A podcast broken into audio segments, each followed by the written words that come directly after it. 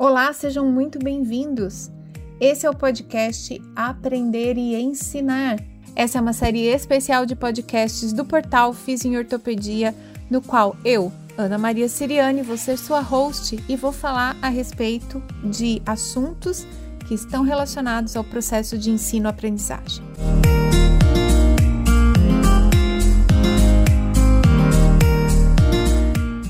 Você é estudante, professor ou você é um profissional de saúde que precisa continuar estudando para se manter atualizado.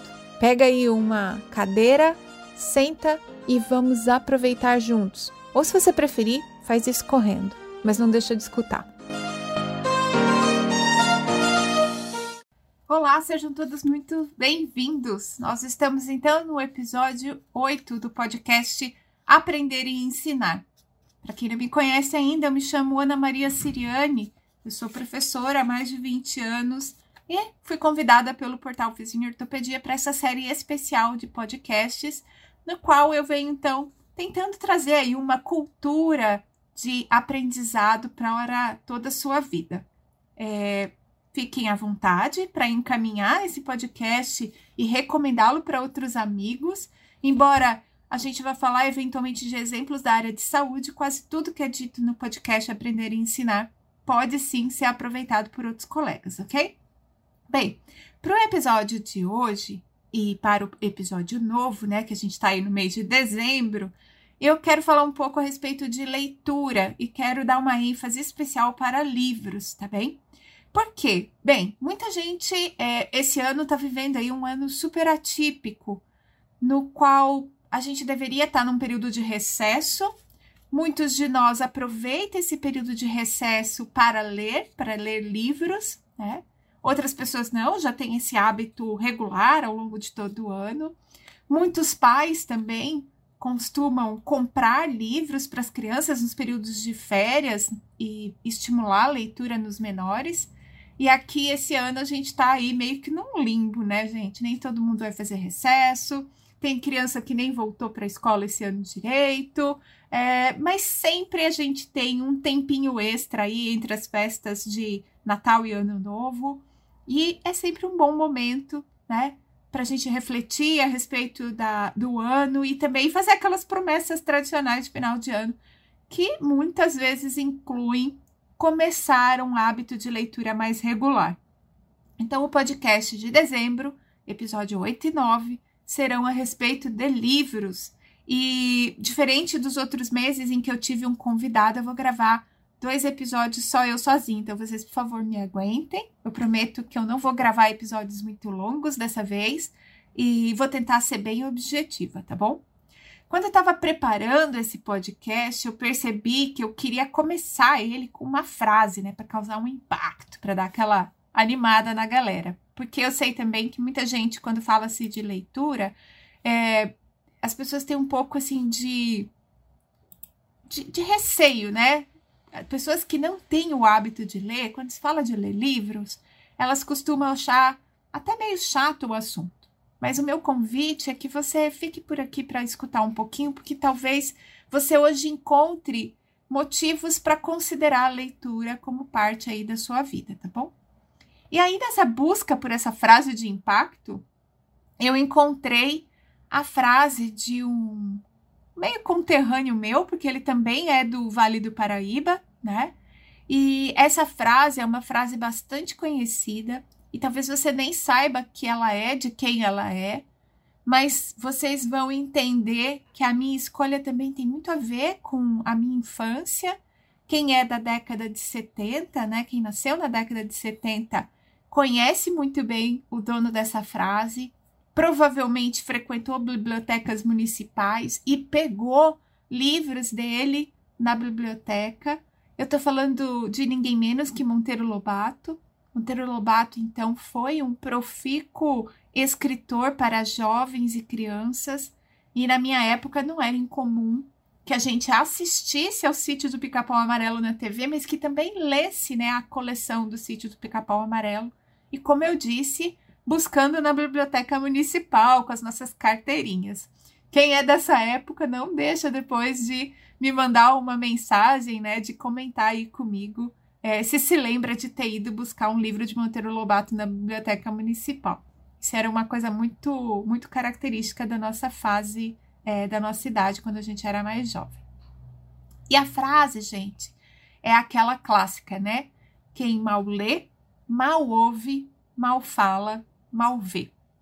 Então, para trazer para vocês a importância que a leitura tem no contexto do aprendizado humano, nas nossas interações sociais, em como a gente enxerga o mundo que a gente vive.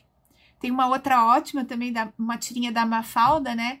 Em que ela diz que quem não lê está obrigado a aceitar a opinião dos outros, né? A, a visão de mundo que os outros têm. Então, a gente tem aí um universo enorme de literatura, de tirinhas, de frases de efeito, para mostrar para a gente a importância que a leitura tem. Eu queria também botar num contexto atual, né? Eu sei que eu já fui a menina que tinha carteirinha da biblioteca municipal. Esse é um hábito que no Brasil foi diminuindo. Em muitos lugares é muito raro você hoje ter uma boa biblioteca municipal com frequentadores assíduos. Não é o caso, por exemplo, de outros países. Nos Estados Unidos ainda se tem bibliotecas municipais bem frequentadas.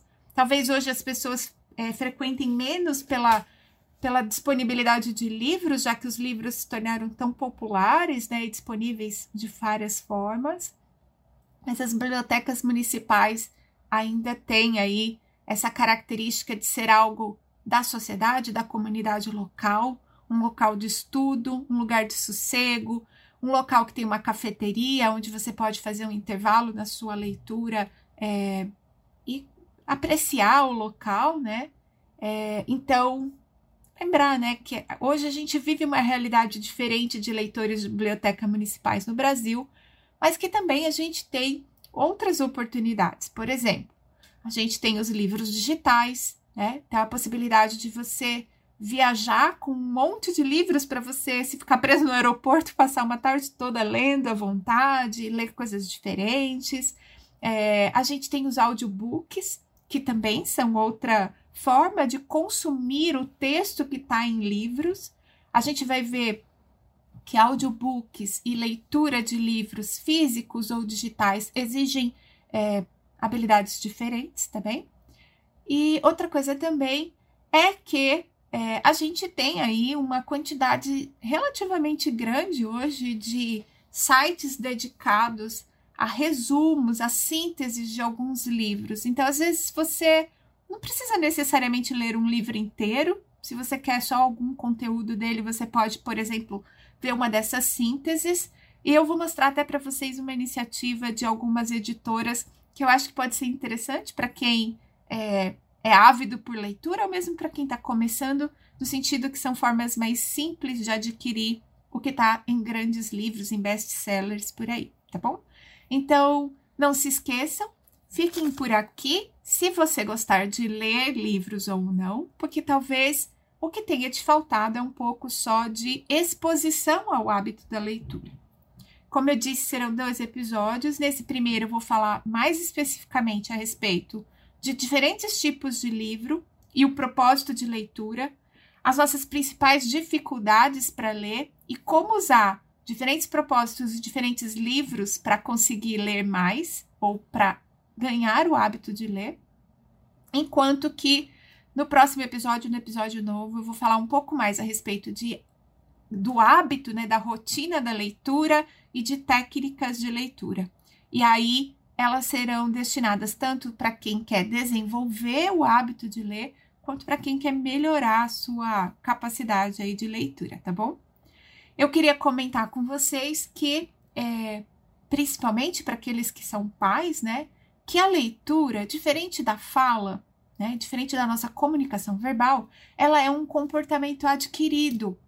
Enquanto que para nós é natural falar, né, e desde criança, bem, desde bem pequeno, os pais estimulam os bebês a falar.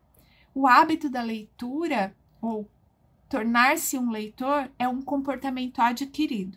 E desse ponto de vista, eu me sinto uma pessoa muito privilegiada porque, como eu já comentei em outros episódios, né? Minha família é uma família toda de professores. Eu me lembro das minhas tias receberem aqueles exemplares de cartilha, de, de, de livros para educar as turmas delas nas escolas. É, aqueles livros destinados aos professores que vinham com as respostas e tudo, né? Elas tinham esses livros e elas usavam eles com a gente, com o nosso amigo, comigo e com os meus primos. Então a gente ia sendo treinado já desde pequeno dentro de casa para essa coisa do livro, né? Ter contato, manusear um livro, pegar um livro. É algo que eu me lembro de ter feito muito criança, muito é, jovem mesmo. E outra coisa é que meu pai era um professor de português, foi professor de literatura, então é, eu sempre vi pessoas lendo, né? E nós também tínhamos esse hábito em casa. Minha mãe sempre foi uma excelente leitora e para mim foi muito natural me tornar também uma leitora. Além disso, eu estudei em escolas municipais, na nossa época isso era muito valorizado, né? E participei de semanas literárias, participei de teatro, né? A gente fazia teatro com os, os textos dos livros, então a gente, uma turma toda lia um livro e aí criava uma peça que contava a história desse livro. Então, para mim, é, ler sempre foi algo muito interessante. Eu sempre gostei muito. Eu não acho que ler necessariamente me tornou uma pessoa mais é, livre de erros na linguagem, na, na, na fala, nem livre de erros na escrita né? Eu, eu sei que eu tenho muitas necessidades de aprimoramento de língua portuguesa, tanto na fala quanto na escrita, mas a gente acaba se comunicando de forma mais coloquial, né? Na hora de escrever mesmo, não me falta necessariamente vocabulário, mas a gente sabe que pessoas que têm o hábito de ler que leem mais, elas costumam se comunicar de forma verbal e escrita um pouco melhor. E quanto mais cedo as crianças são expostas ao hábito de ler, melhor é, são essas habilidades e mais fáceis né, de serem é, adquiridas e aprimoradas em termos de qualidade de vocabulário, de gramática e de comunicação verbal também. Dito essas coisas todas, né? Dito dessa minha experiência aí como uma leitora desde criança, eu queria dizer para vocês que ainda assim, recente, eu fiz um curso de leitura dinâmica é, e várias coisas do que eu vou comentar durante esses dois episódios do podcast vem desse curso. E também estou fazendo uma mentoria que tem uma parte especial a respeito de melhorias de aprendizado. E tem lá duas aulas só destinadas à leitura de livros, como aproveitar melhor a leitura de livros. Então, como eu disse para vocês, eu vou usar parte da minha experiência pessoal e do conhecimento que eu adquiri nessas duas é, atividades aí que eu tenho feito para me aprimorar como é, fundamento daquilo que a gente vai falar por aqui, tá bom? Bem, então vamos lá. Como hábito de leitura é uma habilidade adquirida, a leitura, ser um leitor, conseguir ler palavras, entender o que está escrito, é um comportamento que é adquirido, ele, assim como é o movimento humano, que a gente treina, né, para melhorar a qualidade do movimento, é, ele também pode ser treinado para ser melhorado, ok? Então, é, o que acontece é que a gente precisa de alguma forma estimular, né, esse hábito, essa rotina, esse comportamento, para que ele seja melhorado ao longo do tempo.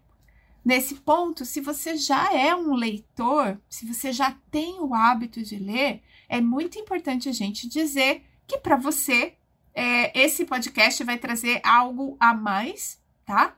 É, e principalmente o próximo vai te ajudar mais. Agora, se você é um leitor que não sente que o seu desempenho é dos melhores quando se trata de livros, né? Digitais, como eu disse, ou físicos, você talvez consiga entender um pouco melhor agora por que você tem dificuldades para ler, tá? E aí, esse comportamento que precisa ser aprimorado, quais são as principais dificuldades que a gente encontra é, para é, se sentir confortável com a leitura, tá? O primeiro e mais importante talvez seja a falta de vocabulário.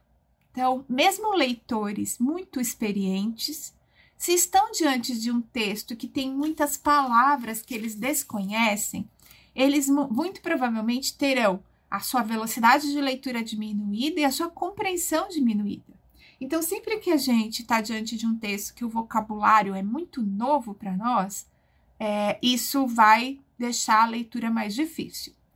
É, se você, por exemplo, é um leitor é, bastante eficiente em português e está tentando ler em língua inglesa, você provavelmente sente isso, né? E não é à toa que as escolas de inglês escolhem livros mais simples de vocabulário para a gente começar a ler quando a gente está fazendo esse treino de reading em inglês.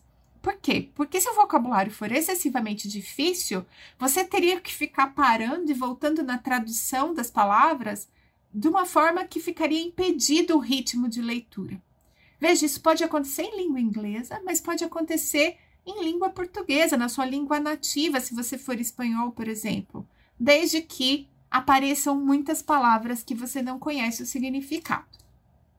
Quando a gente está lendo nos livros digitais, alguns trazem uma ferramenta, alguns dos, dos, dos aplicativos de leitura trazem ferramentas do tipo grifar e traduzir. Então, às vezes, para quem está fazendo essa, essa tentativa de ler em inglês, essa seja uma ótima forma de conseguir melhorar um pouco a velocidade de leitura e não se sentir tão travado no texto, tá? Essa é uma, uma dicasinha aí que saiu no meio da, da conversa. Bem, a outra coisa que diminui a nossa capacidade, o nosso ritmo de leitura, é não conhecer a fonética da palavra. E aí isso é mais crítico quando a gente está, por exemplo, falando de um texto numa língua estrangeira, em que a gente não sabe o som da palavra, mas eventualmente, mesmo em língua portuguesa, às vezes a gente tem que. Língua portuguesa, estou falando porque eu acho que todo mundo aqui é, fala português, mas eu sei que a gente tem, né, pessoas da Argentina, do Chile, da Espanha que nos escutam, então vocês me perdoem, só traduzam o português para o espanhol, tá bom? É, quando a gente não conhece o som da palavra, eventualmente você dá uma parada na leitura. Então você para e tenta lembrar o som, como ela é dita, como ela é falada, tá? Isso também diminui a nossa velocidade é, de leitura e dificulta a nossa capacidade de ler. Outra coisa que é importante também é a falta de fundamentação teórica, tá? E aí, fundamentação teórica, a gente pode pensar isso em dois contextos diferentes. Vamos dizer que você está lendo um livro muito antigo, né? Um livro, sei lá, é, barroco, né? Uma literatura mais antiga, vamos dizer assim, um Shakespeare, né? Quando você está fazendo esse tipo de leitura, às vezes faltam para gente elementos históricos, né? Ah, o entendimento sociopolítico daquela época que está sendo é, escrito o texto, ou então a cultura local naquele momento da história. Essa, essa falta de de entendimento da onde a gente está entrando no texto pode nos causar estranheza, né? E dificultar a nossa leitura. Assim como falta de fundamentação teórica conceitual. Então, por exemplo, eu separei aqui um livro para mostrar para vocês, como um livro técnico, né? Que é um livro é, da teoria social cognitiva do Bandura. É um livro que eu estou lendo, né, por razões de autoeficácia. E quando eu abro o livro e encontro uma palavra que é um conceito que eu desconheço, aquilo me causa uma dificuldade de entendimento, né? Então, por exemplo, tem uma palavra aqui que chama perspectiva a, agêntica. Eu não sei o que é isso. Vocês viram que eu, inclusive, não conhecia a fonética, né? A perspectiva agêntica. Eu sei que o Bandura fala das agências dentro da teoria social cognitiva, mas enquanto eu não compreender o conceito do que é agência para o Bandura, eu leio isso daqui e eu não sei o que está acontecendo. Eu não consigo compreender exatamente o contexto dessa leitura, certo? Isso acontece muito quando a gente está em literaturas técnicas, que exigem, então, essa fundamentação teórica conceitual tá bom? Isso, de novo, pode acontecer mesmo com um leitor mais experiente. Se ele não conhece o contexto ou a fundamentação teórica própria daquele material que ele está lendo, ele vai ter mais dificuldade. É o que acontece, por exemplo, com pessoas que é, não conhecem, né, lá a, a Pedro, a escala Pedro, e está lendo um artigo científico, um RCT, um, um Randomized Control Trial, um, um estudo de efetividade de tratamento. Se eu não conheço as, as qualidades de controle de viés metodológico, eu tenho dificuldade de julgar se aquele texto, se aquele resultado é bom ou ruim, tá? Então, por mais leitor que você seja, diante de um material técnico ou mais técnico, se você não tem a fundamentação teórica adequada, você terá um pouco mais de dificuldade para ler, tá bom? E o último é, das principais dificuldades para a gente desenvolver o hábito de leitura, e que também pode ser trabalhado para quem já tem o hábito, mas quer melhorar, é a questão do hábito, né? O hábito de ler. Quem já tem o hábito de ler, provavelmente sabe, conhece como é a sua rotina, como estabelece isso na sua vida, em que momento lê, com que facilidade. Tem pessoas que chegam a ter o requinte das métricas, né? Tem aí um aplicativo que marca quantas páginas de leitura fez por, por dia e depois consegue, por exemplo, conhecer a sua velocidade de leitura. Eu, particularmente, não conheço a minha, nunca fiz métrica, nunca tive a curiosidade de fazer métrica, mas eu sei de leitores que têm e que têm um hábito muito forte de ler.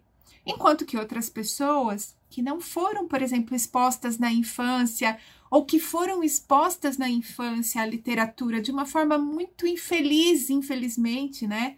A escola brasileira está é, tá melhorando, mas na década de 70, como é o meu caso, na década de 80, né, como é o caso de muitos de vocês que estão por aqui, década de 90, ainda não era uma coisa tão bem elaborada essa exposição à leitura.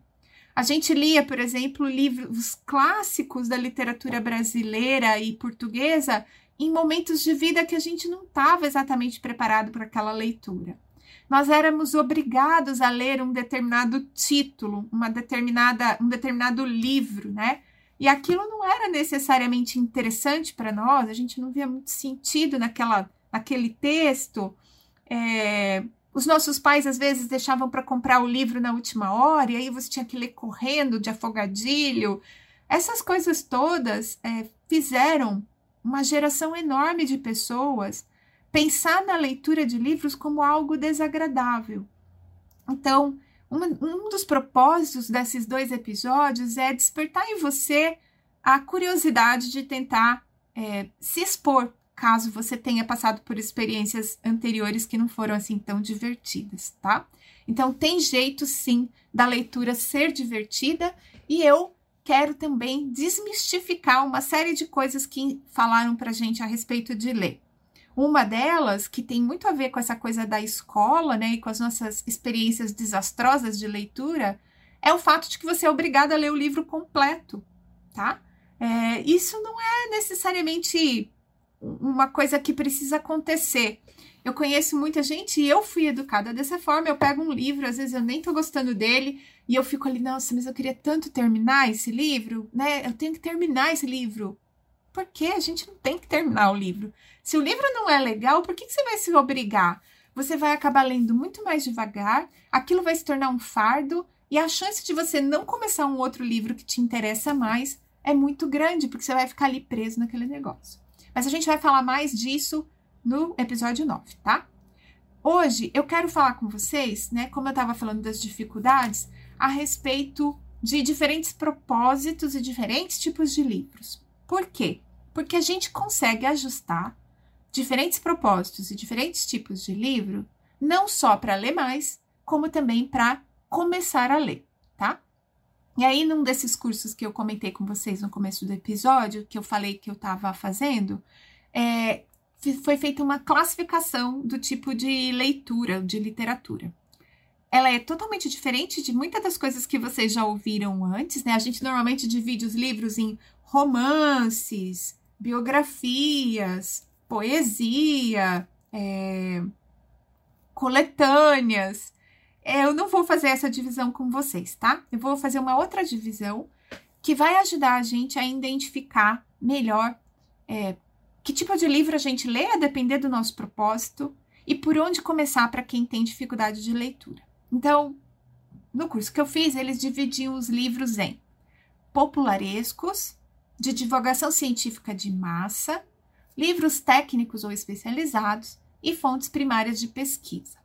Tá? Eu vou falar de cada um deles agora com calma. Eu vou substituir o popularesco porque eu não quero que as pessoas pensem que eu estou falando de livros que são de baixa qualidade, tá? O popularesco é um livro mais simples de ser lido, um livro mais para iniciantes ou ainda um livro que tem o propósito de lazer, de leitura por lazer, tá? Então, um livro mais simples, ele tanto serve para pessoas que precisam ganhar hábito, melhorar o vocabulário, conhecer mais a respeito de fonética e de fundamentação teórica. Então, ele pode ser um livro para iniciantes ou ainda um livro só para lazer, um livro só para você se divertir, tá? E esses livros mais populares, eles não necessariamente são livros de conteúdo baseado em fatos reais, né? Uma biografia pode ser um livro popular, tá? É, porque ela está contando uma história e é baseada em fatos reais, mas ela normalmente não tem o compromisso de contribuir para a verdade de, das coisas. Ela conta um pouco o como eu fiz, né? Às vezes a gente vai em congressos na área de saúde para escutar como as pessoas tratam um determinado caso clínico. Uma biografia, ela tem essa coisa de como, eu foi, como foi que eu tratei a vida num determinado momento que eu estava vivendo e por quê. Então, biografias, elas não são livros que trazem conteúdos de é, verdade, de ciência, né? Mas elas podem ter essa característica mais de lazer, mais de conhecer, de ver como as pessoas viveram as suas próprias vidas. Nos livros mais populares, a gente tem toda a ficção, né? Todos os livros de ficção. Lembrando que um livro de ficção pode ter uma linguagem muito complexa, né? Pode ser um livro difícil de ser lido. Então, não confundam a dificuldade com o tipo de livro. É, é lógico que de um livro popular para uma fonte primária de pesquisa, a gente vai ter mais dificuldade, porque o conhecimento vai ficando mais aprofundado, a, a linguagem vai ficando mais técnica, os conceitos de base vão sendo mais exigidos quando você vai para a pesquisa, mas os livros populares também podem ser difíceis de serem lidos, tá? Exemplos de livros muito populares para iniciantes. Livros que são best-sellers, tá? Por exemplo, um best-seller que foi muito lido há bem pouco tempo atrás, as pessoas têm preconceito com ele, mas é um livro interessante que se chama O Segredo. Muita gente leu, aí teve um documentário, né? E aí você vai falar assim: nossa, Ana, mas o, o Segredo não é um livro que tem várias evidências científicas de como funciona a mente e tudo mais? É, mais ou menos, né? A gente sabe que várias coisas ali chamaram algumas pessoas que são cientistas para tentar dar um tom mais sério para o negócio, mas de fato é um livro mais popularesco, ele é um livro mais popular, um best-seller, algo mais fácil de ser lido. Na característica dos livros para iniciantes também, eu quero é, falar de um em especial, porque eu sei que a gente tem uma quantidade significativa de mulheres é, nos ouvindo e eu quero desmistificar esse tipo de literatura e chamar a atenção de vocês, mulheres, para o fato de que ela pode ser, sim, uma importante porta de entrada na leitura se você não tem o hábito de ler. Quando eu era bem jovem, né? Bem jovem mesmo. A gente tinha umas coleções de livro que se vendia em banca de jornal. A folha, inclusive, era uma folha mais assim simples, né? E tinha nomes de mulheres. Né? Não sei se vocês vão lembrar disso, quem é mais velha talvez lembre. A gente tinha Bianca, Diana, nanará, e esses eram livros, eram romances femininos escritos para mulheres, que tinham aí diferentes níveis, né, de detalhes íntimos das relações dessas mulheres. E aí, estou trazendo isso para um contexto mais atual. A gente teve bem recente a publicação né, da trilogia lá dos 50 Tons de Cinza, que trouxe uma quantidade enorme de mulheres para o hábito da leitura, para recuperar o hábito da leitura. Então, muita mulher é, voltou a ler por causa desses livros. Bem, e aí, né, se você falar assim, ai, Ana, tenho vergonha desse tipo de coisa, não, não fico à vontade de ler esse tipo de, de material. Então tá. Então, Vou te dar um outro exemplo de uma literatura popular que é super legal e que te facilita muito a leitura. É, se você gosta de coisas do tipo ficção científica, eu, por exemplo, quando li Anjos e Demônios do Dan Brown, eu ficava assim desesperada, porque eu queria continuar entendendo o que estava acontecendo, eu não queria parar de ler. A história tinha um ritmo muito interessante que fazia você ficar conectada de capítulo em capítulo. Então, por que, que eu estou falando isso? Livros popularescos ou livros mais populares são livros que são muito interessantes para iniciantes, para pessoas que querem né, despertar o hábito da leitura e não necessariamente precisa ser um livro super rebuscado, uma coisa difícil, né? De ser lida para você começar a ler. Ao contrário, quanto mais interessante for a leitura, quanto mais estimulante for a leitura para você que hoje tem dificuldade de ler, mais interessante será você adquirir esse livro para iniciar esse hábito, tá bom? Então, não fiquem com vergonha se vocês tiverem desejo de comprar romances mais quentes, né, para recuperar o seu hábito de leitura para desenvolvê-lo, ou se você quiser, por exemplo, comprar um livro policial, uma trama, para você se sentir mais motivado a fazer essa leitura. Não importa nesse momento, encare isso como uma leitura de lazer e toca o barco, tá? Bem, livros de divulgação científica de massa. E aí, gente, tem vários exemplos. Por exemplo, um muito recente que todo mundo conhece, ou se não conhece, vai conhecer agora, né? é o Sapiens. O Sapiens é um livro que é um livro de divulgação científica de massa. É, é um livro que está escrito numa linguagem que é mais simples do que seria a linguagem de livros especializados técnicos ou de fontes primárias, mas foi feito, né, com informações que são baseadas em ciência. Então, é normalmente um especialista quem escreve esse livro e esse livro ele serve para levar esse conhecimento científico à frente. Você pode ler um livro de divulgação científica em massa é, com o propósito de conhecer um determinado assunto. Então, por exemplo, no Sapiens, você vê toda a história da evolução humana é, e umas perspectivas futuras. É um livro muito interessante. E é, não necessariamente indo atrás da fonte original, tá? É importante a gente dizer que esses livros de divulgação científica em massa, eles não, não serviriam, por exemplo, para você sentar num bar e ficar fazendo tratados a respeito daquele assunto. Dá para discutir com os amigos, conversar a respeito, mas lembra, se você está lendo um livro é, popular, um livro que não é não tem tanto compromisso com a fonte principal da, da literatura, não saia dali achando que aquilo que está escrito no livro é uma super verdade, como é o caso do segredo, né? até que a gente possa ter visto as fontes primárias e afirmar exatamente aquilo que está sendo dito. Mas livros de divulgação científica de massa são livros que caem muito no gosto é, das pessoas, das pessoas que já têm um pouco mais de hábito de leitura. E eu até tenho aqui, né, um para mostrar para vocês, é, para comentar, perdão, com vocês, que é a história do corpo humano, do Daniel Lieberman. É outro livro também que caiu muitíssimo no gosto popular, né? E eu quero só ler um pedacinho para vocês, para vocês verem do que, que eu estou falando quando a gente fala de um livro de divulgação científica em massa, tá? Olha como é trazida a informação nele. Então, ele está falando aqui a respeito, né, da sobrevivência das pessoas diante da epidemiologia das doenças crônicas não transmissíveis e aí ele vai trazendo dados técnicos. Então, ó, para pôr esse número em perspectiva, 58 milhões de dólares é aproximadamente o dobro de todo o orçamento anual para a pesquisa do National Institute of Health, o NIH. Somente 5% do orçamento do NIH vão para pesquisas sobre prevenção de doenças.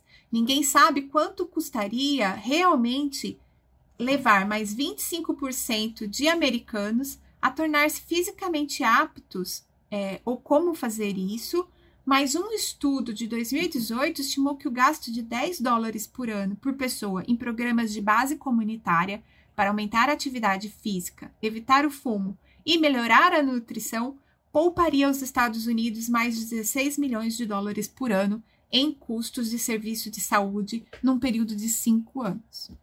Então, vejam, é um texto com informações técnicas, mas que está escrito numa linguagem, né? Que não mostra lá o banco de dados, a estatística feita, a descrição precisa da amostra. E é um livro que pessoas que têm um pouco mais de hábito de leitura, porque esse é a história do corpo humano e mesmo Sapiens são livros grandes, né? Essa é outra coisa. Muita gente se assusta com o tamanho do livro.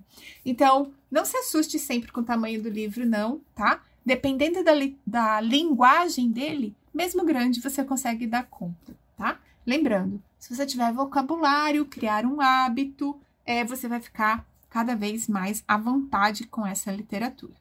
E aí, eu só queria, antes de falar dos livros especializados e fontes primárias, para a gente concluir o hoje, né? Eu queria falar para vocês dos exemplos de livros populares. Então, por exemplo, um livro que ficou muito popular numa determinada fase, por ser um romance de um cantor brasileiro, né, que é o Chico Buarque, esse livro Budapeste, ele é um livro popularesco. Ele foi escrito por alguém que tem um português maravilhoso, que a gente conhece pela pela letra das músicas, que são verdadeiras poesias. E é um livro muito lindo, a história de um escritor fantasma que vai morar um tempo em Budapeste, fugido, fugido de um casamento ruim e tudo mais, e lá ele conhece uma húngara. Eles têm muita dificuldade de comunicação, né, por conta da, da, da, da diferença da língua, né, e da escrita do, do, da língua húngara e tem um determinado, um determinado trecho do livro em que eles discutem, mas eles não conseguem discutir porque eles não têm a capacidade de falar um com o outro e se entender. E eu lembro que quando eu li, eu estava tão envolvida na história que a, a, descrição que o autor faz da discussão deles, né, é muito baseada em movimento, em coisas físicas. Então ele fala, ela chorou, ela. Quer ver? Tem um pedaço lindo aqui. Então eu renunciei de vez à língua, deixei-me cair o rosto, os ombros e os braços, e ela se lançou sobre mim, se grudou sobre mim e me ficou os dedos, como se pretendesse enterrá-los nas minhas costas. Né? Então é muito lindo e eu lembro que eu cheguei a chorar quando eu li essa parte do livro, porque eu estava tão envolvida na história. Um livro maravilhoso, chama-se Budapeste do Chico Buarque. É um romance, é um livro popularesco, vocês viram? não tem nenhuma palavra difícil, a ordem das palavras é relativamente simples e, e deixa a leitura fácil. Outro livro que é engraçado também como às vezes a gente pensa nos clássicos como livros difíceis, né? Mas, por exemplo, esse aqui é Júlio Werner, Viagem ao Centro da Terra, que é um livro que é um clássico da literatura, é um romance, né? E aqui tem uma frase, tem uma, um pedacinho super bacana que eu queria mostrar para vocês. Como é um livro clássico e fácil de ser lido, tá? E aí, ele tá contando dele chegando ao escritório do tio. E aí ele fala: o escritório era um verdadeiro museu. Porém, ao entrar no escritório, eu pensava no, no meu tio. Não. E não nas pedras, porque o tio dele era um mineralogista, tá? Afundado na grande poltrona de veludo, ele segurava um livro, olhando admirado. Que livro! Que livro! exclamava. Lembrei-me de que o professor era um bibliomaníaco nas horas vagas, mas para ele um livro só tinha valor se fosse raro ou, no mínimo, ilegível. Eu achei ótimo destacar esse texto, né? Porque é isso, às vezes para nós um livro é ilegível. E às vezes a gente pensa em clássicos como livros, livros ilegíveis, né? Mas Viagem ao Centro da Terra, um clássico que é super fácil de ler, fininho, uma beleza, tá?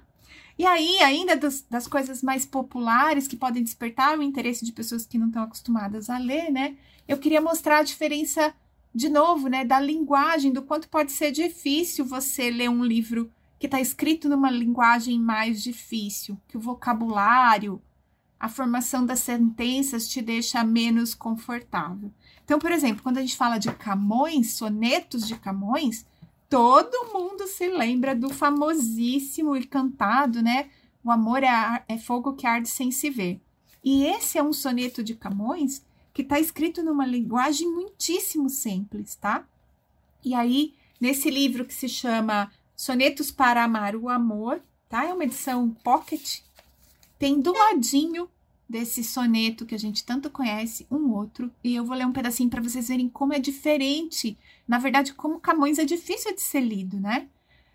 O amor ali que o tempo me guardara, onde a vontade tinha mais segura, como uma rara e angélica figura, a vista da razão me salteava.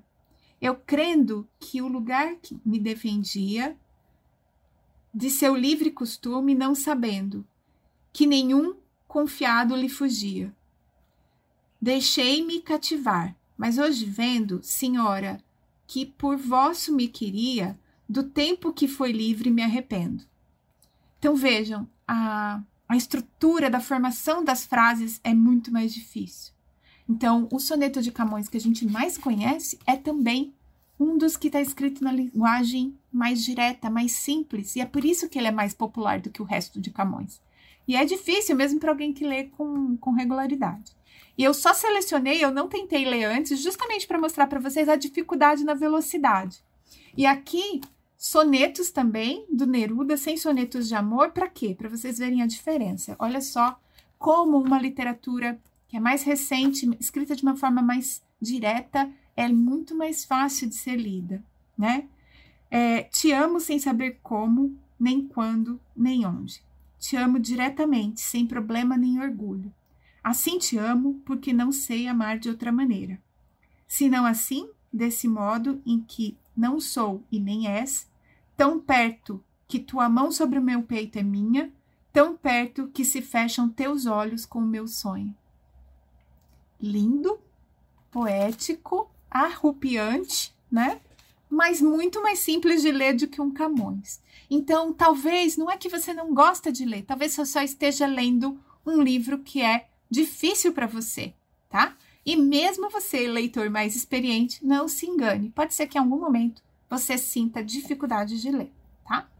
Ainda, só para comentar a respeito dos livros de divulgação científica em massa, eu mostrei e comentei para vocês o, o livro do Lieberman, né? O, a história do corpo humano, mas a gente tem formas é, diferentes também de, de livros de divulgação em massa, como é, por exemplo, o Oliver Sacks. O Oliver Sacks, ele costuma escrever relatos de caso clínico. E tem aqui comigo um exemplo, que é um livro no qual ele conta uma experiência pessoal. Ele se machucou, né, num acidente de moto e ele ficou um tempo com a perna dele paralisada. E aqui, vejam, é um livro de divulgação científica de massa na qual tem uma linguagem super técnica, diferente do Daniel Lieberman. Essas tô lendo um pedacinho, tá? Essas fasciculações do músculo, nem um pouco privadas, e sim perfeitamente visíveis por todos, representavam a primeira realidade positiva desde que dei entrada no hospital. Essas crepitações e centelhas eram um sinal e um penhor da recuperação neurológica, um indício de que alguma irritabilidade, alguma vida estava voltando ao músculo nervo, desde a lesão sofrida duas semanas antes. Então vejam, ele está contando a história dele, está falando aqui a respeito de reinervação. Quem é da neuro sabe do que eu estou falando, né? E é um livro de divulgação científica de massa, feito num formato que mais parece um romance ou uma pequena biografia, tá? Então, de novo, você pode ter diferentes formatos de escrita. O que você precisa, se você não está habituado a ler, é apenas de é, encontrar a melhor linguagem para você, tá? A gente tem ainda o que a gente chama de livros especializados ou livros técnicos. Em geral, a gente pensa em tratados, né? Tratado de anatomia, tratado de fisiologia, ou mesmo um livro como esse que eu estava comentando com vocês, que é a Teoria Social Cognitiva do Bandura. É um livro que, entre outras coisas, o custo dele é mais alto, porque ele é feito para um, um grupo mais específico de pessoas. A gente tem várias editoras no Brasil especializadas em livros técnicos, né? A Manolha, a Artimed, a Elsevier, são, são é, editoras mais especializadas e esses livros eles não são tão baratos porque eles também não se vendem tanto. E é por isso que um livro especializado é mais caro também, né? Os livros especializados, eles normalmente são escritos por pessoas que são diretamente da área, que são os pesquisadores, que são as pessoas que, que fazem esses livros, né? E aqui eu só destaquei um pedacinho do livro do Bandura para vocês verem como é a linguagem de um livro técnico, tá? Então, ó, como notado anteriormente, na teoria social cognitiva, as crenças de eficácia não estão confinadas apenas ao julgamento da capacidade pessoal. A teoria também engloba a eficácia coletiva percebida, representando as crenças compartilhadas na força para produzir efeitos desejados de ações coletivas. Bandura, 1997 e 2000. Né? Então, são livros, inclusive, que vêm referenciados, tem lá uma, uma lista de, de referências ao final, às vezes, de cada capítulo do livro como um todo.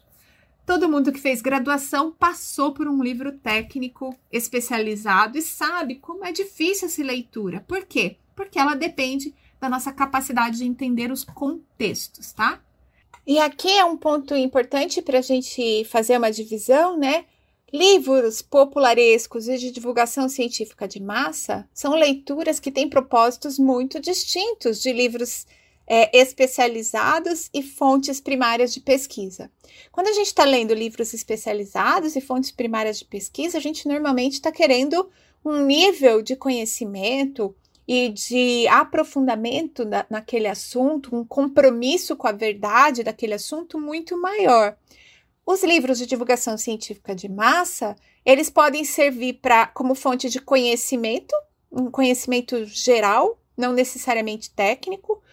É, os popularescos também, eles podem ambos servirem para lazer, mas ainda, né, eu queria comentar uma coisa que talvez seja interessante depois da gente falar na segunda parte, no episódio 9, que é o fato de que quando a gente vai é, iniciar a leitura de livro especializado ou de fonte primária de pesquisa de um determinado assunto, que, por exemplo, é a primeira vez que a gente está se é, familiarizando com ele, algum livro de divulgação científica de massa, ele pode servir de base, de base para impedir aquela falta de fundamentação teórica que vai tornar a leitura do livro especializado ou da fonte de pesquisa primária mais fácil. Então, de novo, tá, é, essa divisão, essa classificação está num nível de, vamos dizer assim, relativa dificuldade de leitura e que é, se você for passar para um livro técnico ou para uma fonte primária de pesquisa, tiver faltando para você fundamentação teórica, um livro de divulgação científica em massa pode te ajudar. De novo, você não precisa necessariamente ler o livro completo, você pode, por exemplo, ler um capítulo em especial. Nesse livro que eu mostrei para vocês, que eu comentei com vocês, da história do corpo humano, o Lieberman ele é muito conhecido por ser o pesquisador do correr calçado, correr descalço, né?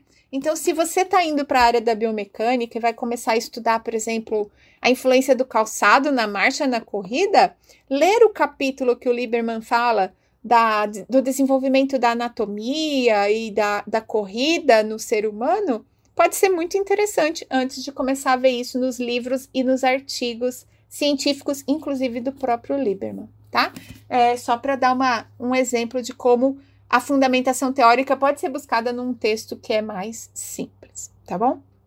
Bem, nós estamos aí com 50 minutos de episódio e eu quero guardar, né? Vou prender a audiência, vou guardar o filé, que é a coisa da rotina, do hábito e do aumento da velocidade da leitura para o episódio 9. Se você gostou desse episódio, quer compartilhar com alguém, quer deixar ele também é, chegar a outros colegas, não esquece, né? Compartilha. Se você gostou, faz um print, marca eu e o Fiz em Ortopedia, arroba Ana Maria Siriane, de, Ana Maria Siriane só, gente, tô bem doida. É, e arroba Fiz em Ortopedia, é, pra gente saber que você escutou e que você curtiu, tá bem? É final de ano, então já vá pensando aí se não tem um livro que você quer comprar, se você não está muito acostumado, que livro você gostaria de ler, que você acha que ia te deixar interessado, ou então vai vendo aquela pilha de livro que você tem, vai classificando se é uma leitura de lazer, se é algo que você precisa estudar mais profundamente. É, comece a identificar se você tem problemas de vocabulário com determinada leitura, ou se tem palavras que você precisava escutar em voz alta antes de ler. E comecem a aproveitar essas dicas aí para se tornarem ótimos leitores. Eu queria agradecer a atenção de todos e desejar aí um excelente início de dezembro. A gente se vê no episódio 9.